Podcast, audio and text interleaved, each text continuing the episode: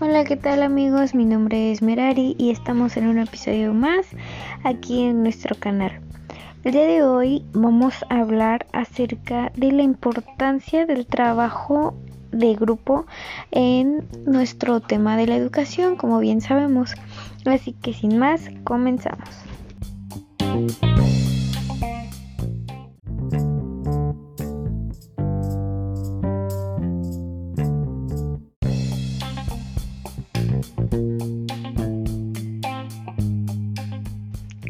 Comenzamos. Para empezar con este tema, vamos a citar a varios autores, empezando por Hans Sanders Scout y Last de 1998. Ellos decían que es importante fomentar el trabajo grupal cooperativo en los centros educativos, ya que el sentimiento de pertenencia a un grupo es determinante para la adaptación emocional y conductual del alumno. Podemos decir que como tal, a nosotros como personas es muy importante sentirnos aceptados o sentirnos pertenecientes de un grupo no solo familiar, sino que también en el grupo social, para poder nosotros desarrollarnos eh, a futuro de mejor manera para poder tener una mejor socialización con todas las personas que se nos puedan presentar y sobre todo aceptar todas las diversidades de ideas que se nos van a presentar en el camino.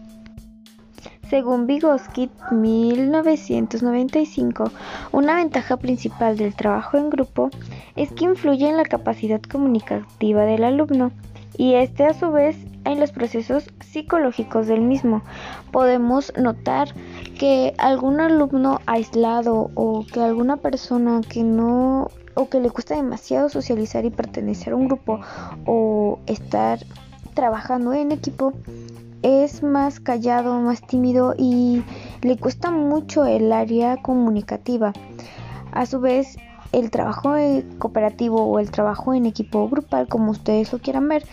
es muy influyente o es una herramienta muy influyente para todos los desarrollos, tanto comunicativo, tanto como destreza, tanto como emocional,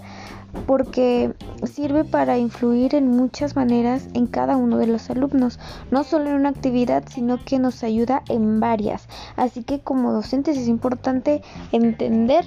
esta importancia de todos los trabajos cooperativos y los trabajos en equipo en nuestra aula. Es importante recalcar que se necesita interactuar con los demás para poder nosotros encontrar nuestra propia identidad individual y llegar a ser nosotros mismos, porque nosotros al conocer toda la diversidad de personalidades que se van a encontrar en nuestro equipo, vamos a saber qué somos nosotros, cuál es nuestra esencia, vamos a saber lo que a nosotros nos distingue, cómo somos, qué nos gusta, qué nos disgusta y de qué manera a nosotros nos gusta trabajar. Nos vamos ir conociendo poco a poco y esto ayuda también el trabajo en equipo. Para el autor Colbert, 1992, la interacción entre compañeros, bien en el momento de la clase o en el recreo, puede ser la ocasión perfecta para que experimenten conflictos sociocognitivos y favorecer así su desarrollo. Como tal y como a todos nos ha pasado, las interacciones entre el grupo no siempre son amenas o no siempre vamos a tener todo color de rosa o no siempre vamos a estar en acuerdo todos. Así que como tal, estos mm, pequeños conflictos que se nos pueden presentar en cada eh, grupo o en los grupos que se nos presenten en la escuela, va a ayudar para que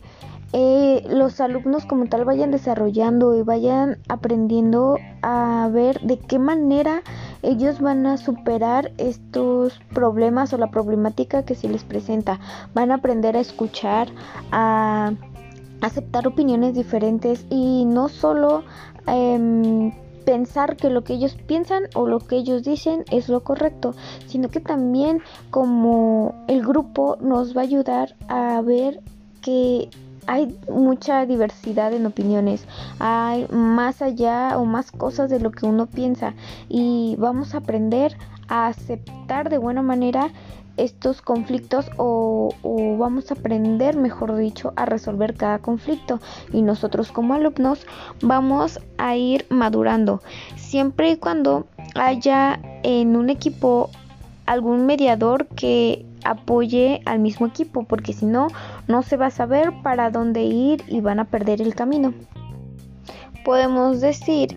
que la superación de algún conflicto en grupo es una pieza clave para llegar a explicar aquel desarrollo evolutivo que vaya teniendo los alumnos en los equipos. Hablamos de un mediador y el papel del mediador como tal es evitar centrar el problema solo en el agresor y en las víctimas y tener en cuenta el contexto sociogrupal con el fin de movilizar la audio a la audiencia pasiva y transformarla en defensores de la víctima. No se busca que como tal el grupo busque quién es el culpable, sino buscar em, la solución para el problema que se les presenta, porque no solo es una persona, sino que son varias y como tal se debe de buscar la mejor manera para solucionarlo. Vamos a un pequeño corte y continuamos.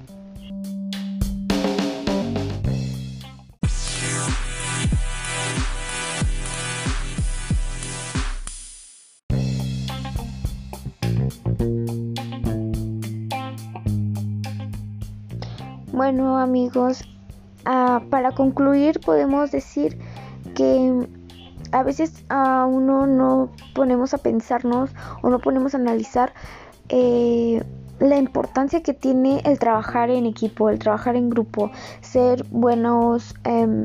socializando, porque como tal, a veces las personas dicen, no, pues es que no es importante, solo van a perder el tiempo mientras uno como profesor crea grupos en el salón. Y no, se busca que cada persona o que cada alumno sepa socializar, se pueda integrar en equipos, pueda dar su punto de vista, tenga una mejor colaboración, una mejor socialización. Todas aquellas cosas que se hacen en el aula no solo es por hacerlas porque sí, sino que siempre es con un fin, con un objetivo para poder llegar a algo, para poder explotar más destrezas, más habilidades, para desarrollar al alumno como tal. El trabajo en equipo en el aula es muy importante como ya lo hemos visto. Estos autores nos dejan muy en claro que el trabajo en equipo es fundamental para la socialización, para el sentimiento de pertenencia, para poder evolucionar y para poder madurar como personas, para conocernos como tal y aprender de todo un poco y irnos diversificando en opiniones, en conocimientos, porque también nos ayudan a aprender, a saber qué es o qué va más allá de lo que nosotros conocemos. Así que sin más, esto ha sido todo por el momento. Muchas gracias por su atención, gracias por escuchar y nos vemos en la próxima.